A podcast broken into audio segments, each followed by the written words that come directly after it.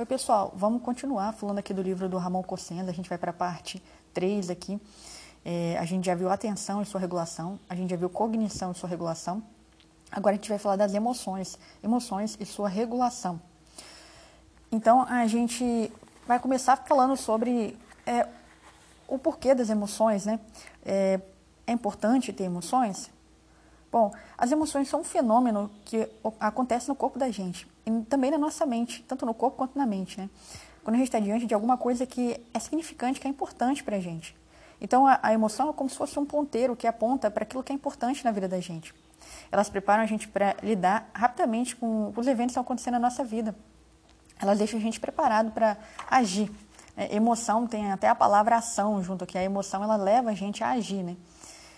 E as emoções elas alteram a fisiologia do nosso organismo com esse objetivo, né, de, de preparar a gente para uma resposta, seja uma aproximação, seja um afastamento, seja um confronto, seja uma fuga. Bom, as emoções, elas, elas são processamentos, e elas têm três componentes. O primeiro componente é, são as respostas corporais, são as ações, as expressões periféricas, por exemplo, aquele desassossego, o aumento do estado de alerta, o suor nas mãos, é, lacrimejamento, é, geralmente eles aparecem de uma forma espontânea e podem ser percebidas por outras pessoas que estejam atentas, né?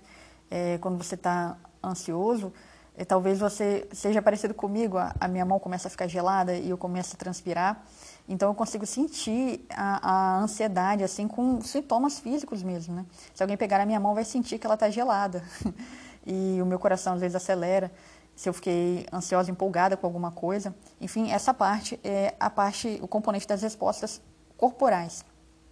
Um segundo componente é chamado de sentimentos emocionais. Aí pode ser irritação, desânimo, euforia.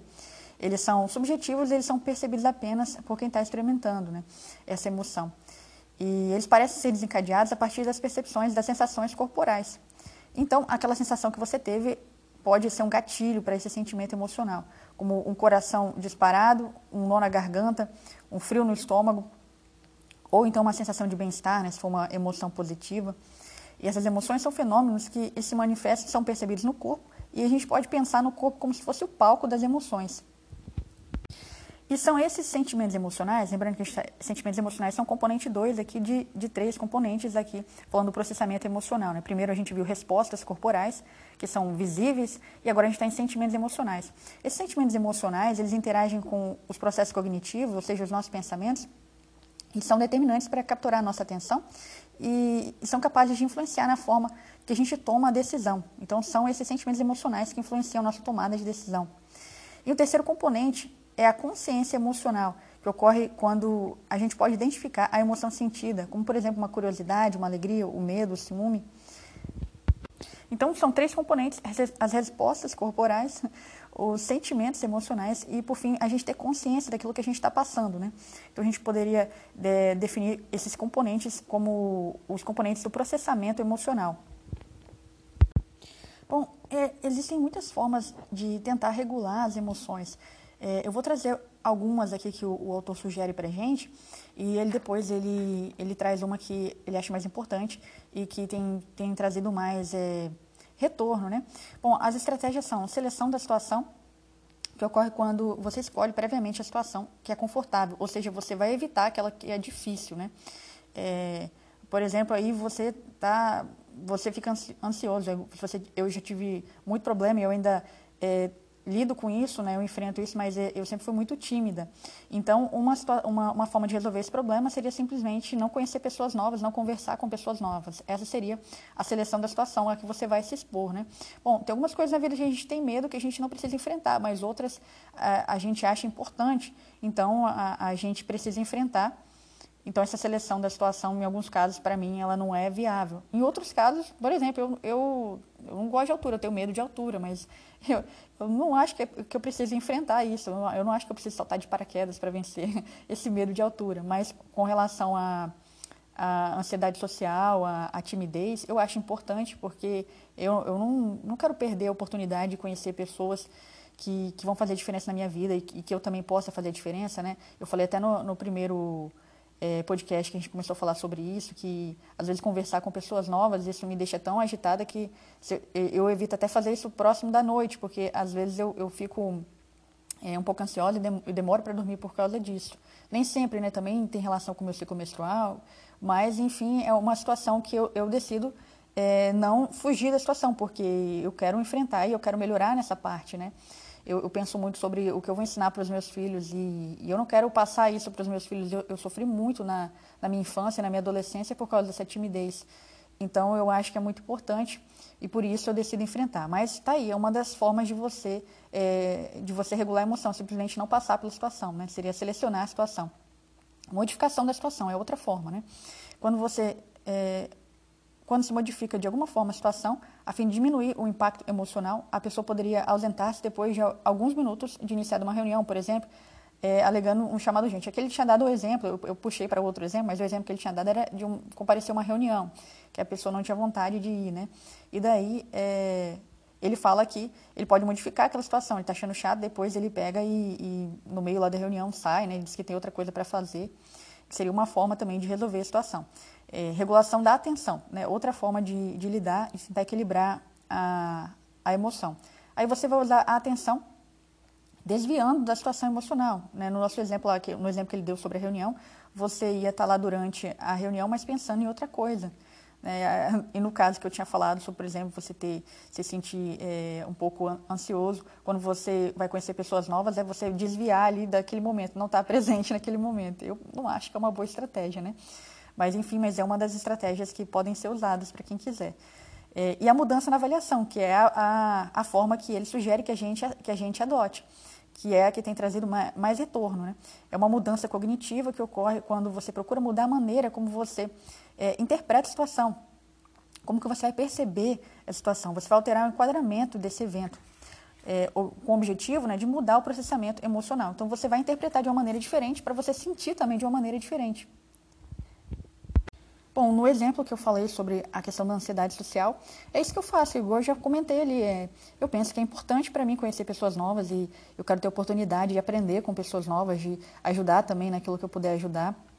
Então, eu, eu digo para mim mesmo, eu interpreto a situação de uma forma diferente. Eu não preciso de interpretar com aquele medo, com o que, que as pessoas podem pensar se eu falar alguma bobeira e tal. Que isso é, é o tipo de coisa que passa na cabeça de, um, de, uma pessoa que tem ansiedade social, né? Uma insegurança muito forte. Eu cheguei nessa conclusão que a pessoa que tem ansiedade social é uma pessoa que, que, que não consegue entender que está tudo bem ela ser quem ela é. Está tudo bem ter os próprios defeitos e, e errar. Então, com o passar do tempo, se você vai aprendendo isso, isso para mim está totalmente relacionado com a maturidade, que você não precisa de é, de ser, às vezes, até o que as outras pessoas imaginam que você é. Você, você deve ser você mesmo, com seus erros, com, com seus acertos. E, e quanto mais sincero você for, quanto mais genuíno você for, menos, menos medo você tem de, de se expor, porque você percebe que está tudo bem errar, você percebe que tá, todo mundo também está assim, está querendo mudar alguma coisa, querendo aprender alguma coisa, né?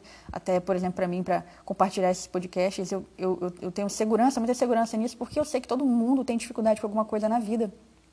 E as pessoas podem não falar e às vezes ter medo e, e tentar esconder, mas olha, para mim é, foi libertador entender que a gente, a gente pode ser quem a gente é e a gente, claro, tem alguns, alguns momentos que a gente vai errar, que a gente vai ficar chateado e tal, normal, né, sentimento, emoção, mas ah, eu acho assim que não vale a pena a gente, a gente fugir das situações por medo de errar, porque é inevitável errar, a gente vai errar, né, a gente pode e deve procurar melhorar, né, eu, quando eu vi que eu estava com muito problema com ansiedade, eu comecei, quando eu percebi, que eu demorei muito para perceber isso, né, mas quando eu percebi, eu comecei a estudar sobre, comecei atrás e comecei a pensar em maneiras de resolver esse problema. Então, ter um problema, ter uma dificuldade, não é o problema. O, o problema é você tentar se esconder disso e isso tomar conta da sua vida, como se você estivesse bloqueando áreas da sua vida, porque você tem medo né, de, de entrar, medo de acessar ali, porque você não quer se expor, você está com medo de olhar para os seus defeitos.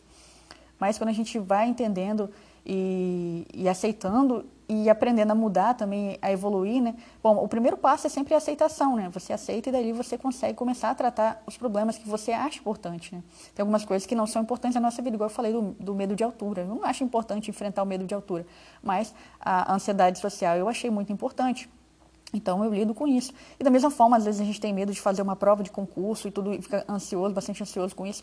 Então a gente pode ter uma maneira diferente de interpretar a situação. Entender ali que a gente está treinando bastante no momento que você está fazendo uma questão em casa, pensando como eu faria isso no dia da prova, você já vai se preparando, se projetando lá para aquele momento, porque você vai repetir tanto aquela situação que não, não, é, não, quer dizer que você não vai ficar ansioso lá no dia da prova. Você vai ficar ansioso, mas vai ser uma, uma coisa assim que você treinou tantas vezes antes que não vai ser aquela coisa absurda, aquela coisa impossível. Você tem que começar a criar estratégias ali, que como você vai fazer lá no dia, até para questões que você não vai saber mesmo, como que você vai lidar. Então você vai simulando na sua cabeça para chegar lá no dia da prova com, com, já com estratégias de como resolver os problemas, sabendo ou não sabendo o assunto, o que, que você vai fazer naquela questão, naquela matéria e tal. Então, é isso aí, né? Enfrentamento do medo, é a base da terapia cognitivo-comportamental. Mas me prolonguei bastante nessa parte aqui, então vamos para a última estratégia. Estratégia, além dessas estratégias focadas no, nos antecedentes, ainda tem a estratégia focada na resposta que seria simplesmente procurar não demonstrar emoção gerada pelo comportamento inadequado, por exemplo, de, de uma pessoa, ou é, no caso que eu citei sobre a questão da ansiedade social, tentar fingir que não está ansioso, que também não funciona, né? É, ele até continua falando que as pesquisas têm demonstrado que a regulação emocional é mais efetiva quando ela é aplicada nos estágios mais precoces. Mas a inibição da resposta é uma estratégia muito utilizada com frequência para as pessoas e, e, essa tentativa de suprimir a emoção, simplesmente inibindo ou escondendo, não funciona da maneira adequada, porque os processos neurais e as modificações fisiológicas, eles já se instalaram. Então, já vai estar ali, você vai sentir, você não vai conseguir não sentir, você tentar não sentir, acabar fazendo essa emoção escalar, né? Então vai ficar muito pior. Então, qual seria o caso aqui para a gente poder lidar com essa situação emocional de uma, ter uma regulação mais efetiva? Como ele disse aqui é, anteriormente, aquilo, quanto mais cedo você conseguir identificar esse processamento, mais chance você tem de conseguir regular a emoção. Ele, ele dividiu, então, em, em é, modelo sequencial para regulação emocional, começando pela situação que está acontecendo, que desencadeia esse sentimento em você. Daí você vai prestar atenção no que está acontecendo nos seus sentimentos, no, nos seus pensamentos. Você vai fazer uma avaliação sobre isso, né? Você vai ter um, fazer um juízo de valor e a gente sempre faz, seja automático ou não seja, e depois você vai dar uma resposta, tá bom? Então a questão é que é, esse esse processamento ele pode ser automático. Acontecer a situação, você é, nem prestou atenção no que está acontecendo, automaticamente o seu corpo já fez uma avaliação e daí você vai dar uma resposta a essa situação que aconteceu com você. Então, pode ser que essa resposta não seja algo, algo que vai te levar por um bom caminho, pode ser uma resposta que vai fazer escalar essa emoção e você vai cada vez ficar mais ansioso. Não sei se você já, já, é, já deixou a emoção da ansiedade escalar tanto ao ponto quanto eu, eu já cheguei a sentir dor no estômago, e, enfim, é uma situação muito ruim. É muito ruim você deixar a ansiedade tomar conta ali e você nem entende o que está acontecendo, né? Porque foi tudo automático. Você teve vários pensamentos que passaram pela sua cabeça, você não conseguiu perceber. Então, aí, como que a gente consegue começar a prestar atenção nisso? É que a gente já falou até agora, né? Atenção plena, meditação aqui, prestando atenção com aceitação aquele momento difícil que você está passando. Emoção positiva é ótimo, é maravilhoso, é até bom que a gente também tenha atenção nela para a gente conseguir experimentar mais. Quanto mais você consegue prestar atenção no que está acontecendo com você, seja positivo, seja emoção positiva, seja emoção negativa, é, vai ser melhor para você. Até nas emoções negativas, é melhor você estar tá atento, porque você vai dar uma resposta para essa emoção. E se você estiver no piloto automático, e, e, você já tiver um programa pré-instalado aí de uma resposta, como que é esse programa pré-instalado? Muita repetição, desde criança, aí você, você aprendeu a, a, lidar com a emoção daquela determinada maneira, e aí você não consegue ter uma boa interpretação disso e você dá uma resposta ruim. Então, como que você vai fazer? Daqui para frente, você vai procurar aprender como prestar atenção para você dar uma, uma interpretação melhor, para daí você também dar uma resposta melhor para essa situação, né? E uma coisa muito importante mesmo, isso me ajuda bastante quando eu estou passando por um momento de uma situação difícil, de, é, é dizer para você mesmo que as emoções elas vão passar. Elas, elas nascem, elas atingem um pico e depois elas caem. E você entender que isso é transitório, isso é fundamental para você conseguir ter uma, uma boa regulação emocional. Semana passada mesmo é, eu tive bastante dificuldade fazendo umas questões de custos e eu fiquei bem ansiosa. E aí eu não estava conseguindo é, entender, eu parei um pouquinho, né, já tinha estourado meu limite já de, de, estudo nessa matéria, já tinha dobrado, na verdade, né, a meta era para fazer uma hora e meia, eu já estava com, com mais três horas já de meta, parei um pouquinho meu tempo, saí um pouquinho, vi que eu não estava rendendo, aí eu comecei a conversar comigo mesmo, a falar que está tudo bem, tem dias que são mais difíceis mesmo e, e que... Lembrando de outras questões, né, que às vezes foram tão difíceis depois eu consegui pegar e aí daí respirei fundo, depois de, de conversar comigo mesma, chorei. E aí aquela emoção ela já começou a reduzir ali, porque eu entendi que era normal sentir. Eu estou entendendo, estou aprendendo isso, é normal você ter dificuldade na vida. Todo mundo tem dificuldade na vida, né? E, e o nome disso é, é autocompaixão. Eu não sei se a gente vai conseguir falar já nesse áudio aqui, pra, se ele não, não for ficar muito extenso, eu já vou passar para as outras partes emocionais também, mas a autocompaixão é, é fundamental para a gente conseguir é, superar as nossas dificuldades, porque dificuldade tem. Então, se a gente, se a gente é, achar que a gente vai ser assim, perfeito sempre, isso daí é origem para desencadear um monte de problema é, na nossa vida, problema emocional, problema depois vai, vai até para o corpo, né? Porque o estresse ele vai, vai, aumentar tanto que isso vai influenciar até mesmo na sua saúde depois física, né? Primeiro vai ser emocional e depois física. Então você tem que entender que eh, você pode ter dificuldade hoje, mas você vai evoluir, você vai sair desse lugar que você está para o lugar onde você está querendo. Mas você tem, tem, que ter paciência, tem que entender que alguns dias vão ser difíceis e o que importa mesmo é a média. Pega aí dia bom mais dia difícil, divide por dois e você vai perceber que a, a questão é a constância, você está sempre ali procurando melhorar. Bom, viu que a gente já acabou aquele outro capítulo ali, eu já vou começar a entrar nos próximos aqui. A gente vai falar agora de emoções negativas. É, a tristeza. A tristeza é uma emoção provocada pela sensação de perda de algo ou de alguém que a gente valoriza. Então, olha só, o que a gente vai perceber aqui? A gente vai falar de algumas emoções aqui principais negativas e a gente vai perceber que toda emoção conecta a gente com um significado. E a gente costuma associar uma emoção negativa com algo ruim, mas isso não é a verdade. O que é ruim de uma emoção negativa é a gente deixar essa emoção escalar. Mas a, a, gente vai ter que sempre lembrar que uma emoção é como se fosse um ponteiro apontando para algo que a gente valoriza. Então, se você se sente triste porque você perdeu algo, por exemplo, questão em relação a concurso, você vê que você errou no passado, você eh, tomou decisões ruins, você se sente triste com isso, tudo bem, totalmente normal. A gente se sente é, triste com aquilo que a gente sente que a gente perdeu, perdeu tempo e tal. Tá tudo bem sentir isso, né? O que, o que não pode acontecer é você ficar preso nesse passado. Perdeu? Perdeu, fazer o quê, né? Eu também tive uma perda muito significativa na minha vida, que foi a minha irmã mais nova, foi muito triste, mas eu decidi conectar com um valor superior naquilo, né? Claro, teve todo, todas as fases do luto, tudo, tive raiva, enfim, é, o processamento emocional foi tão ruim na época que é, eu tive alergia no corpo todo, que eu, eu nunca senti alergia por nenhuma outra coisa na vida ali, mas só que naquele momento foi tão difícil e tudo. Só que daí eu consegui, naquele momento, mesmo sem saber técnicas nenhuma e tal, eu consegui né, entender que aprendi uma lição com aquela situação. Que o que mais importa na vida da gente é o tempo que a gente passa com as pessoas que a gente ama. E essa lição foi tão importante para mim que essa lição me sustentou nos momentos mais difíceis e me sustenta nos momentos mais difíceis agora em que eu estou estudando para concurso. As minhas decisões são influenciadas por aquela interpretação que eu dei. Né? E, e é assim, a gente tem que entender que é, é a tristeza, depois a raiva e tudo. As emoções, elas são importantes, elas são negativas, só que a questão principal é a gente conseguir dar uma boa interpretação para o que está acontecendo, né? Bom, e tem outra emoção aqui que ele traz para gente, repugnância, nojo, é, que indica o que, que é alguma coisa de bom gosto ou não. É, não é só aos alimentos, mas também as condutas observado, observadas ao entorno. E está relacionado diretamente com uma história individual cultural de cada um. E isso, mais uma vez, é, vai apontar para a gente aquilo que a gente mais valoriza, né? Sobre você tem nojo de algo, uma situação que alguma pessoa fez com outra, uma maldade, alguma coisa assim que chega, gera um nojo você, ou então uma comida. Então isso é importante também, né? São, são, as emoções são importantes para ajudar a gente a, a tomar decisões melhores. E a frustração é derivada, mais uma emoção, frustração, que é derivada da crença de que algo deveria ter acontecido ou de que algo não deveria ter acontecido.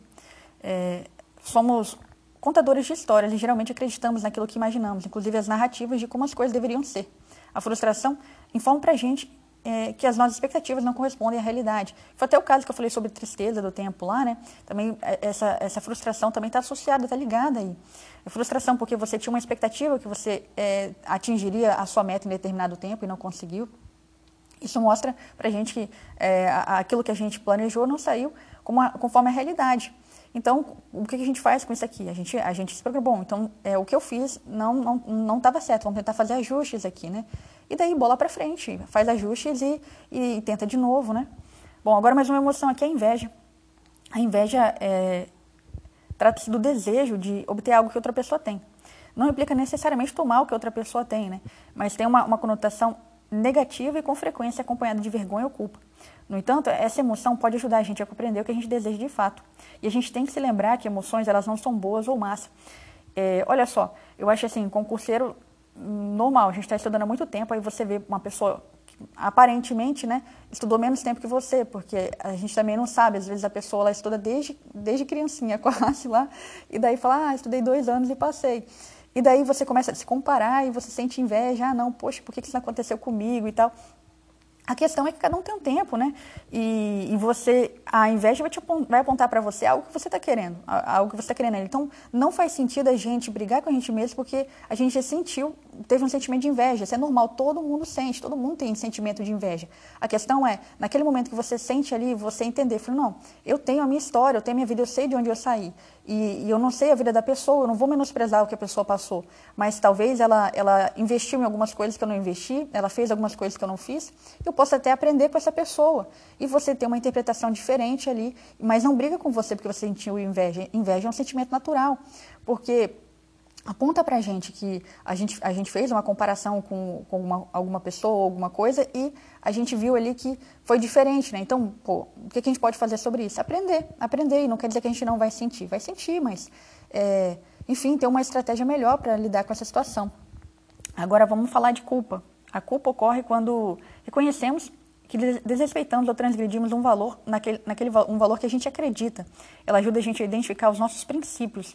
Aqueles princípios que são individuais, são na, a nossa essência, a nossa identidade. Né?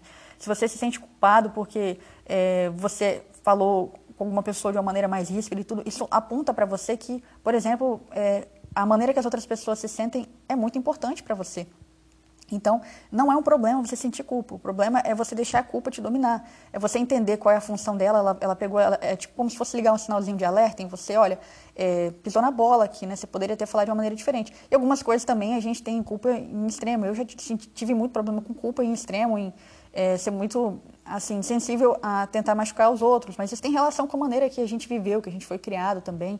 E é mais uma daquelas coisas que eu, que eu falei no começo aqui sobre é, você ter novos processamentos emocionais, você dar novas interpretações e aprender também, é, evoluir nessa parte, né?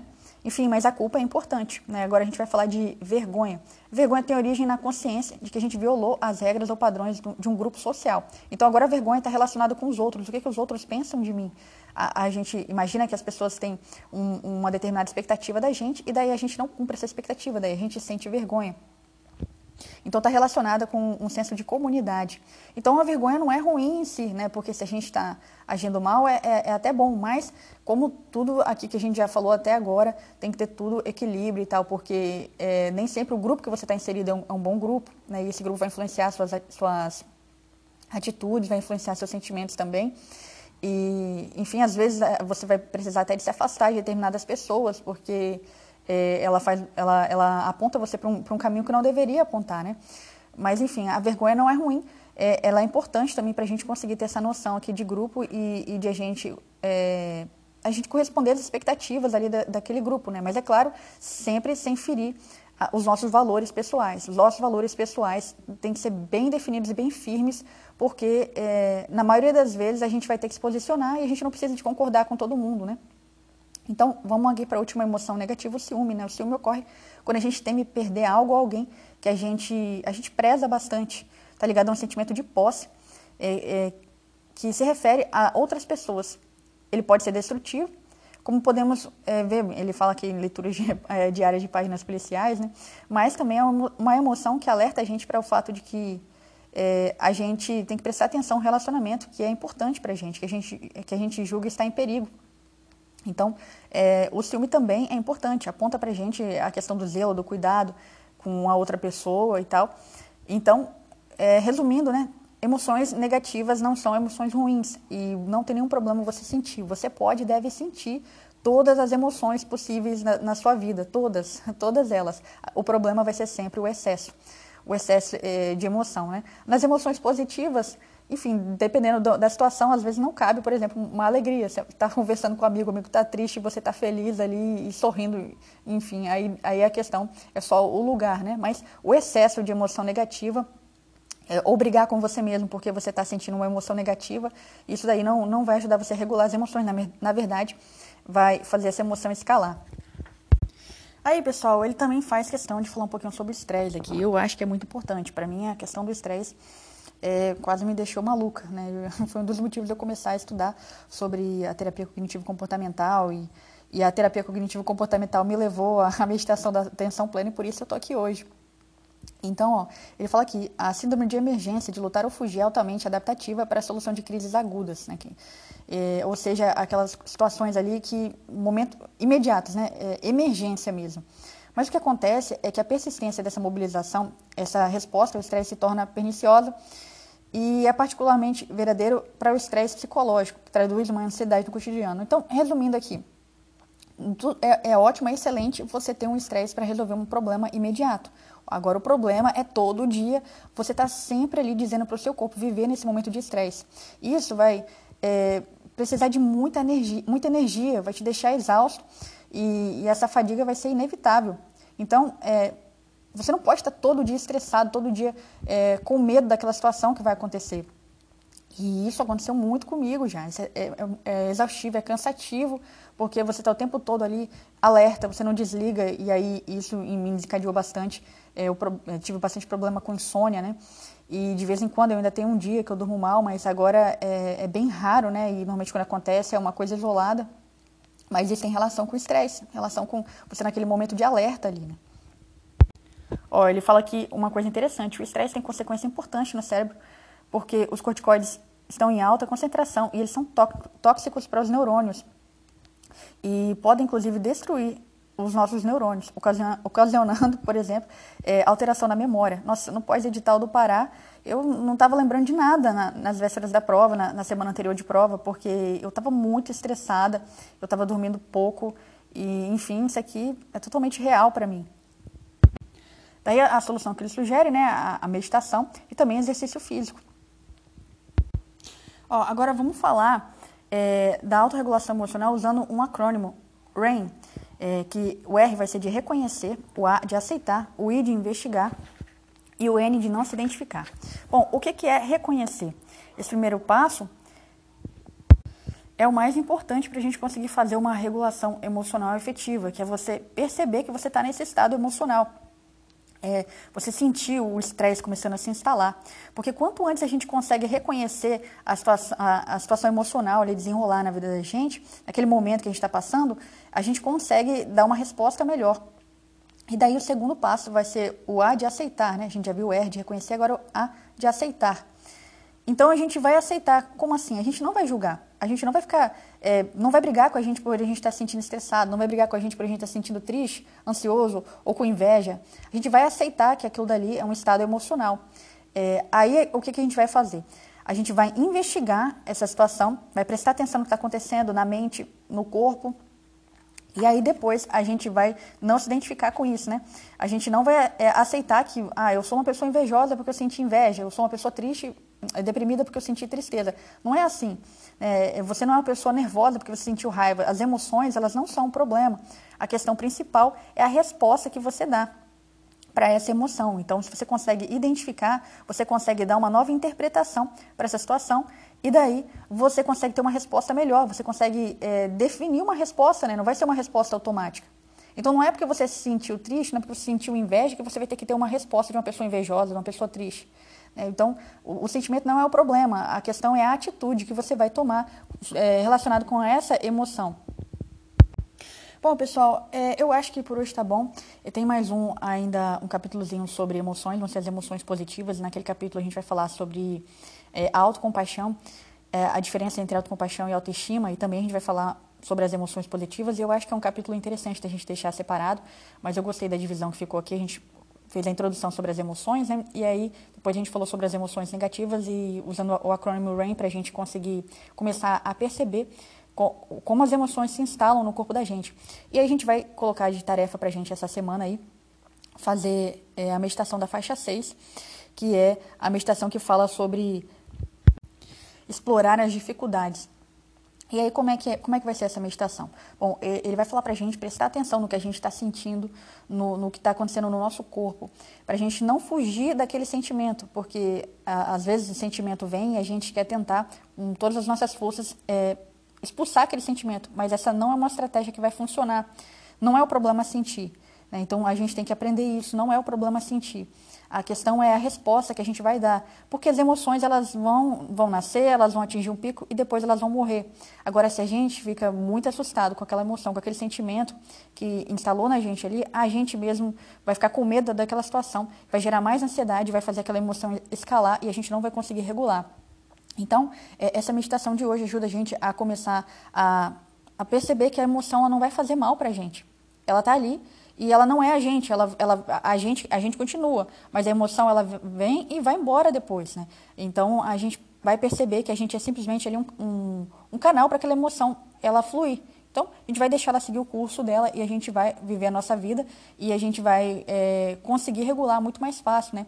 Então na semana que vem a gente vai falar sobre as emoções positivas, acho que vai ficar bem legal é, para a gente conseguir perceber que também dá para é, ajudar as emoções positivas a, a, permanecerem mais. Mas enfim, isso aí fica para o próximo áudio.